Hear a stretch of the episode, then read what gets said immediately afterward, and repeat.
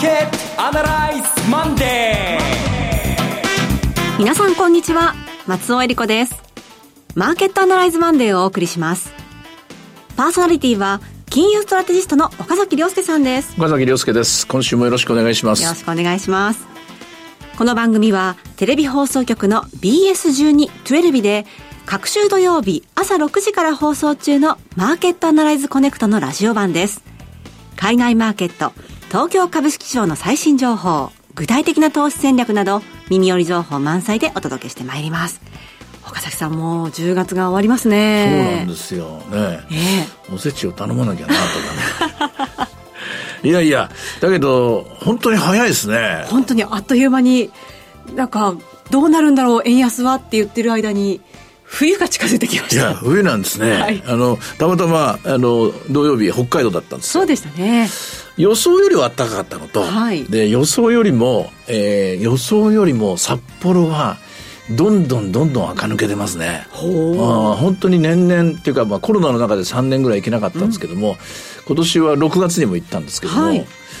いやいやコスモポリタンですね。あそうですか。あもう外国のすすきのの交差点、えー、深夜えー、11時、えー、もう飛び交う言葉は日本語ないですね。あそうです、えー、日本日本語も出るんだけども日本の若い子。で外国の、えー、ヨーロッパの人アメリカの人っぽい人、えー、面白いのはあの、えー、台湾の人なんかなのかな、うん、これ聞いた話だけども雪が嬉しくてしょうがないと。でそんな寒くないのに、ええ、ダウン着てるんですよ。台湾っぽい人が。みん なね早く冬になってほしいみたいな感じで。なるほどなかなかの経験をさせてもらいました、いろいろありますけども話はそれだと脱線ばかりしちゃうので、はい、ここまでにしておきます。続きはまたどっかのセミナーでします、はい、ええー、札幌のセミナーでのね楽しい体験でしたけれども、はい、岡崎さんのセミナーねあのまだ大阪のが残ってますので、ええ。え今日この後ご案内したいと思います、それでは番組を進めていきましょう。この番組は株365のユタカトラスティ証券の提供でお送りします。今週のストラテジーこのコーナーでは今週の展望についてお話しいただきます。はい。えっ、ー、と、ここからする話は、もう札幌でも、あの、した話をしたんですけども、はい、先に答えだけ言うと、今週はですね、えー、金曜日が東京お休みなんですよ。日本お休みなんですよね。ですねはい、ですので、どちらかというと、ちょっともうおとなしめにというか様子を見ましょうかと。うん、えー、まあここまでどちらかというと、買い買い買いで買いで頑張ろうみたいな話をしてたので、弱気になったのかと思われると困っちゃうんですけれども、はい、あの今週ってね、まず日本銀行が金融政策決定会合があります。はい、何もないと思いますけども、やっぱ展望レポートっていうのは読んでみないとわかんないところ、えー、ちょびっとどっかに隠された言葉が秘密のですね、暗号が入ってるかもしれませんか。からそれを見る日になると。はい、で、アメリカの FOMC、これも現状維持だと思いますけれども、この後記者会見で何を喋ってくるのか。で、同時に、えー、FRB の議長をはじめとして聞きたいこと世界中の人がいっぱいいると思うんですよ。すね、例えばまあ、本当にまだ利上げするんですかしないんですかと。あるいは今の長期金利の5%水準ってどうなんですかこれ放置してもいいんですかまあ、まだまだ金利を上げるつもりなんですかとか、あるいは、えー、GDP がこんだけ強かったんですけどどうするんですかとか、あるいはインフレについて、インフレについてはですね、実は確実に下がってきてるんですけども、えただ、どうなんでしょう、人々は、まあ、去年の経験があるので、そう簡単に下がらないな、下がらないのじゃないのかなという先入観に今、取り憑かれている状態なんですね。こういうですね、疑問に答えてほしい。えー、神様の状態ですから、はい、神の言葉を待ってるんですが、その答えにですね、きあの、期待に応えてくれるかどうかなんですね。うん、で、答えてくれない、あるいは失望、あるいは突き放されちゃったりすると、結局 FRB っていうのは市場のことを見捨てたんじゃないかみたいな。はい、もう我々ほったらかしにされてんじゃないのとか、あるいは本当にインフレってやっつけることができるのとか、あるいはもう永遠に利上げたま、利上げしたままじゃない、なんじゃないの？っていうのが、重なり重なり、その、えー、懸念が積み重なって 5%, 5金利ができてると思うんですよ。うん、私はまあせいぜい4.5だと思ってたので、そういう意味では、ちょっと今オーバーシュートというか、過剰にちょっとヒステリックな状態になっているので、やはり言葉が必要なんだと思います。ただ言葉というのはこれ受け取る方のが、あの、価値を決めることなんでね。そうですね。えー、喋る方がですね、あの、頭ごなしに言ったところでこれは通用しませんので、これまた不確実性があるので、はい。で、まあ、うん、この日を見なきゃいけないなと思ったら、あっという間に、金曜日は雇用統計なんですよ。そうですね。ということはね、これ安易に、うん、えー、なんとなくのんきに、えー、もう、もう繰り返しますが、弱気になる必要はないんですけれども、簡単なトレーディング、ここで買ってここで売ってみたいな、はい、そういうデッサン、デザインというか、こうスケッチはちょっと書きにくい一週間になるかなと思いますので、うん、えー、来週月曜日もまた、えー、こちらで、えー、お邪魔して喋ることになってますから、待ってくださいと。はい、それまでは、あ皆さん、あの、3連休もありますから、どっか美味しいもんでも食べに行ってくださいと。あの、えー、他、あの、北海道行ってジンギスカンでも食べてきてくださいみたいな、そんな感じなんですけどね。はい、ただその、あの、弱気になったわけではないというのは、うん、これもうマーケットを見てる人がおそらく実感してると思うんですが、不思議と3万円って割れてないですよね。そうですね。10月4日投資の日に3万400円ぐらいまで行って、その後も、まあ、3万円の台に、あ、3万円台というか3万1000円割れてるんですけども、今日も600円ぐらいのところでなんかとどまっていて、はい、アメリカが結構下がってる、あ、ちなみにアメリカは SP500 が10%以上の下落になったんで、調整局面入りです。うん、えー、これ今作業中なんですけども、まあ、10%以上の下落になった時に、過去の、まあ、そうだな、サンプル10個ぐらい探して、何パーセントの確率で戻れるのか。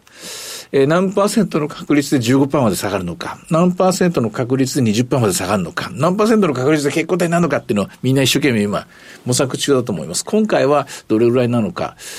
ただ今回の場合、過去の10%の例、えー、例えばコロナの時は35%下がったり、えー、去年の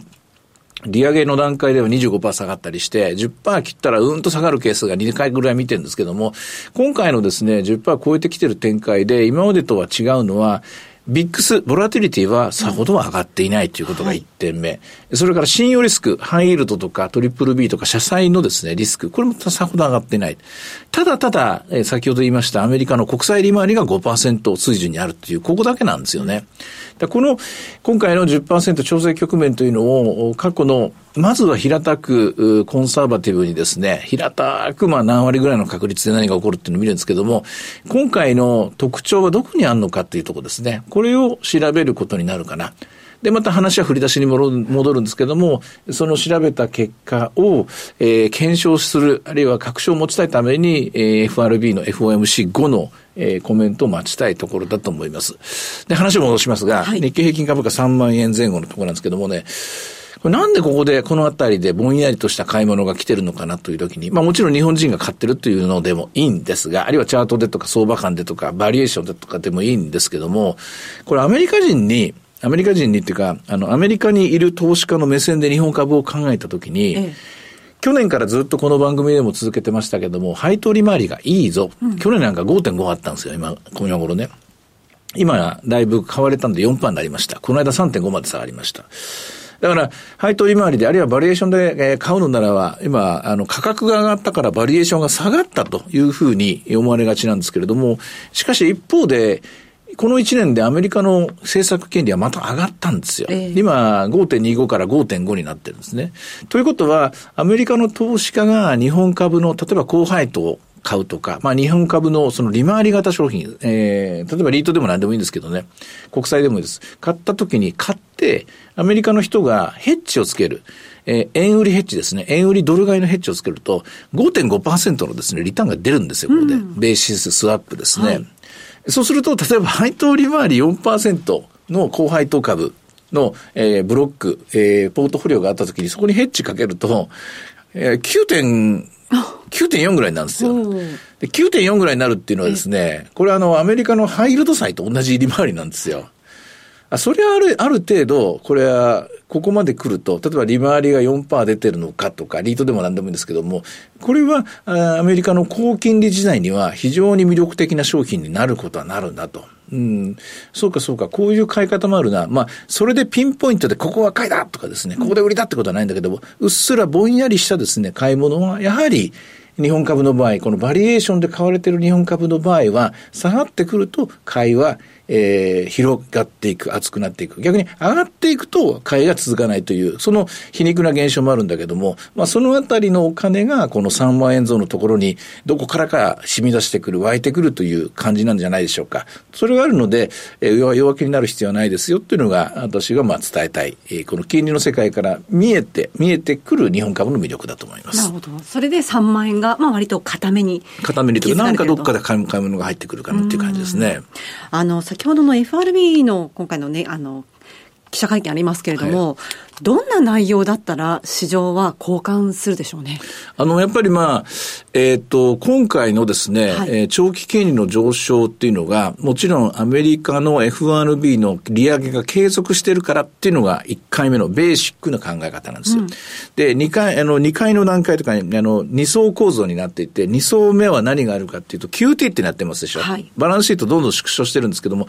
これいつまでやるんですかと、もうやり続けちゃうんですかっていう、これ需給の悪化ですから、需給の悪化っていうのは、例えば株でも何でもそうなんですけども、需給っていうのは、それだけで理由、買う理由にも売る理由にもならないんですよ。でも、上がってる時に需給が、悪くても、これは気にならないんですよ。上がってる、買う理由があるからってことです。でも、売られてる時に、例えば債券の場合で言うと、金利が上がっている時に、金利が上がっている時に需給の悪化のニュースが伝わると、それだけで買う理由がまた一つなくなっちゃうっていうわけなんですね。うん、その買う理由、売る理由っていうのは金融政策であって、今は金融政策が引き締めの方向を向いている。引き締めの方向を向いているところに時給の悪化が来る。となると、えー、悪い懸念というのはどんどんどんどん広がってしまうという、こういうスパイラルなんですね。ですから、えー、この聞きたいことの2層目の構造っていうのは何かっていうと、この QT が、うん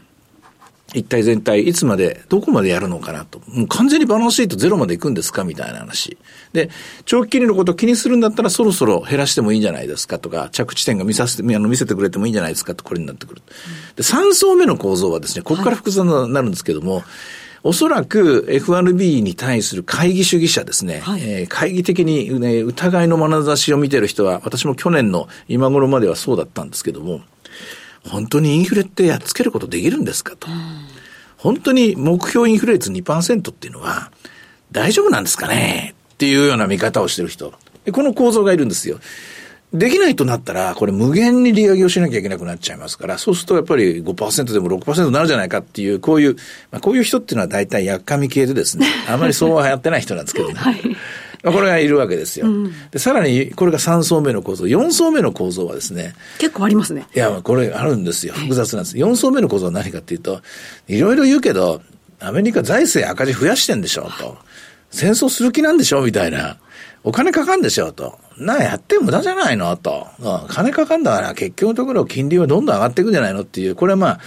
まあ、どこにでもいるですね、非常にこう、まあ、大胆と言いやいいんですけども、えー、ちょっとこう、いい加減なっていうか、暴力的な、うん、物を、物が壊れるのを喜ぶみたいなですね、考え方なんです。こういう人もいるんですよね。で、こういう人たちが重なり合って、えー、世論であるとか、マーケット構想して、で、その代表する人たちが記者会見で集まっているので、それはなかなか難しい質問を、僕は掘り込んできますよ。その掘り込んでくる質問に対して、パウエル議長しかあの場では立てませんから、はい、パウエル議長が、えー、適当に交わしながら、確信をつける言い方で市場の安定を取り戻すことができるかどうか。難しいですね。私は無理ですね。私は向きになって、お前何言ってんだとかできそうだから、いうですからね。まあ、それもあって、今週は、まあ、少しお休みもちょっとお休みでもいいんじゃないでしょうか。ということですかね。うんさあ、それでは今日の株三六五の動き見てみましょう。株三六五も今日はおとなしい動きになってますね。先ほどちらっと見たんですけども、あもうそれと、えっ、と、今日いうマーケットはですね、2024年の、あの、リセットされて1年に1回現月交代があるので、はい、24年の価格で見てますけども、え日経平均株価、あ日経225の株365、スタートが741円、その後780円まで上がった後612円まで下がりました。現在は628円で取引されてます。まあ、毎日のように、あの、えっ、と、日経平均株価の、えっ、と、現物で言うと、3万600円ぐらいまで下がったり、3万1000円ぐらいまで戻ったりと、なんか500円ぐらいは当たり前になってきたんですけれども、しかしこれもそうは長くは続かないと思いますので、はい、えー、来週以降はもう少し建設的な均衡点がこの辺にあるんじゃないかっていうような、そういうような議論をしてみたいなと思っています。はい。いろいろ展望していただきました。各週土曜日朝の6時から放送していますマーケットアナライズコネクトもぜひご覧ください。また、Facebook でも随時分析レポートします。以上、今週のストラテジーでした。ではここでお知らせです。株365のユタカトラスティー証券から岡崎良介さんがご登壇される YouTube から飛び出しての無料の少人数制セミナーをご案内します。11月11日土曜日大阪で開催。マーケットディーパーリアルセミナー in 大阪です。会場は12時半です。開演は1時です。講師はこの番組でおなじみ岡崎良介さん、そして進行は大橋弘子さんです。プログラムは岡崎良介さん、大橋弘子さんお二人によるクリック株365を活用した投資戦略。そして岡崎さんが現状分析から具体的な投資戦略、ウェブツールを使った Q&A も合わせてたっぷりとわかりやすく解説します。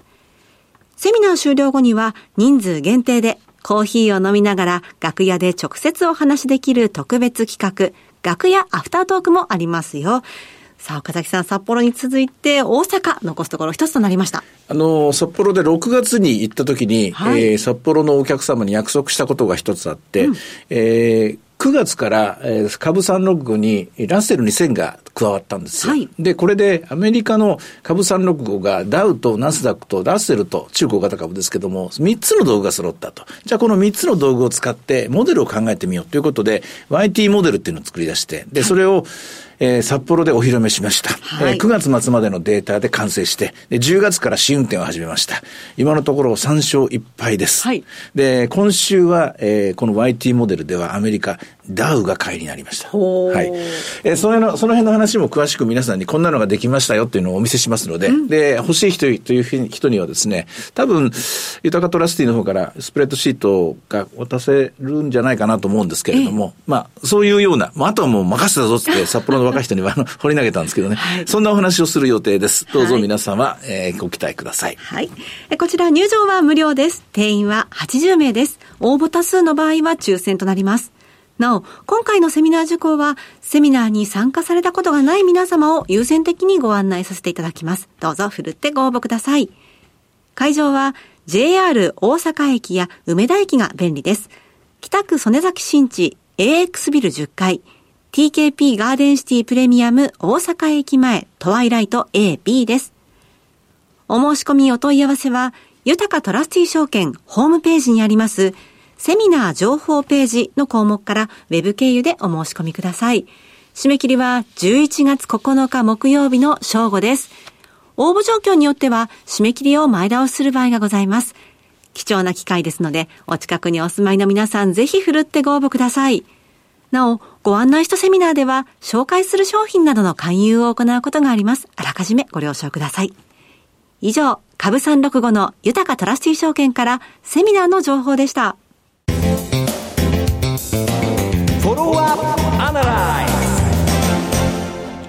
今週のこのお時間は、福眼経済塾のエミー・ユルマズさんに、株式市場と商品市場の見通しというテーマでお話を伺っていきます。エミーさんよろしくお願いします。よろしくお願いします。よろしくお願いします。さあ、ズバリエミンさん、今のマーケットの関心事どこにありますか？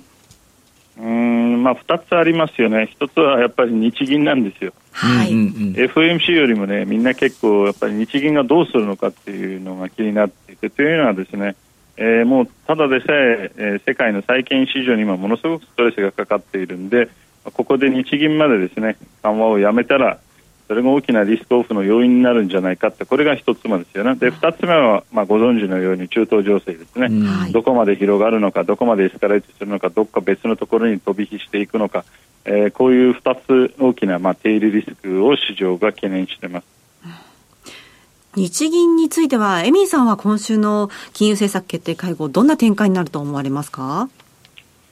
まあ、私は今までの想定っていうのは何らかの形でこの円安は望ましくないだろうというふうに思っていたんですが、まあ、でもどうも日本政府の、えー、まあ発言行動を見てても日銀の動きを見ててもそこまで少なくとも私が思っているほどえーまあ、関係者が、まあ、あの円安を悪いと思っていないようですね、えー、少なくとも物価高対策としては全く円安っていうのは話題に上がらないので、うん、そういう意味ではあのー、まあ、そんなに私はだから、えー、情報なんか YCCO の情報修正するとかですねドラスティックに引き締めに舵を切るとかっていう可能性は、まあ、低いと思う。逆に、まあえー、YCC ちょっと引き上げたところで別に大したあのインパクトないんですよ動きとしてはね。だから、まあ、この円安容認もしくは円安誘導政策の背景に何があるのか、何か長期戦略があるのか、何をしたいのかっていうのは、私も気になるところですね。特にそのアメリカの例、アメリカの FOMC を見習っていくならば、日本ももう少し明確なフォワードガイダンスが必要じゃないですか。私はそこを期待してるんですけどね。いや、おっしゃる通りですよ。あの、というのはですね、多分、えー、読まれたと思うんですけど、先週のブルームバーグの記事で、えー、直前まで金利を見ますと、うん、見てから判断しますと、個人投資家じゃありませんのでね、日銀はなんで直前の金利で、まあ、つまり直前の金利があの日本の金利ですよね、要は10年金利が下がっていたら、じゃあラッキーいじらなくていいと、逆に上がっていたらこれいじらざるを得ないって、いやそういうものじゃなくて、もうちょっとなんか、長期であの方針を決めて、それをはっきりあの、伝えてほしいですよね。おっしゃる通りです。そうですね。FOMC のメンバーは、あの、パスっていう言葉で、その経路を教えてくれますからね。そうですよね。おっしゃる通りなんですよ。うん、だから、その、あの、何をしたいのかっていう、まあ、あの、もう一つはね、いつの間にかちょっと議論というか論点がすり替えられている気がしていて、はい、あの最初は2%のインフレ目標だというふうにおっしゃっていたのが、うん、いつの間にかなんか賃金上昇に変わったんですよ、なんか言い分がね、うん、えー、それに関しても、つまり賃金上昇っていうのは別に日銀の仕事ではありませんので、うんあの失業率とか雇用ならまだしも賃金上昇はこれ政府の仕事だから、そういうことを言っちゃうときりがないんですよ、この日銀としてはね。うん金利上昇のまで行っちゃったら、その先にあるのは為替ですからね、為替も日銀の仕事になっちゃいますからね、これ。いや、そうなんですよ、おっしゃる通りなんですよ。だから、あのもし2%のもうインフレじゃなくて、いや、3%狙いますとか言った方がまだ、ま、私まだましだと思う。要は、市場関係者としてはもう今後は3%目指します。だからもうちょっと緩和やりますって言った方が、あ、この人たちやりたいことがはっきりしてるんだですよね。まあ、それはいいかどうかを置いといて、ってなりますけど、今の状態だと本当におっしゃる通りで、何をしたいのかそのコミュニケーションが伝わらないしかつあのなんかこうコンフリクトするようなメッセージを出すんですよね。例えばあの読売のえー、インタビューもそうだったんですけど、ね、その後また火消しに走っているし、うん、いやもう言ったなら、なんかその、その後で訂正しないでほしい、うん、逆に、もしくは訂正されるようなことは言わない方がいい、むしろね。そうそうそうなんか混乱ぶりが。ちょっとまだね、ナイーブなんですね。そうなんですよね。まあ、というような状況だし、まあ、ちょっと中東情勢に関しては、はい、私はそこまで直接、あの、多分相場に影響を与えるものではないと思うんですけど、はい、あの、どっちかっていうと、あの、アメリカの今、企業業績がね、少し懸念、というか特にあの、とあの、メガ IT がですね、まあ、今週アップルもありますけれども、はい、どっちかというと多分そっちの方が相場の下落要因になっていて、まあ、中東情勢もプラスアルファでちょっとこう、低利リスクにはなっているけど中東情勢で相場が動いていると僕は思わないですね。ただし金とあの原油価格も完璧に中東情勢で動いてます、うん、確かに、ね、引き続きウォッチしていきたいと思います、はい、エミさんありがとうございました。ありがとうございました。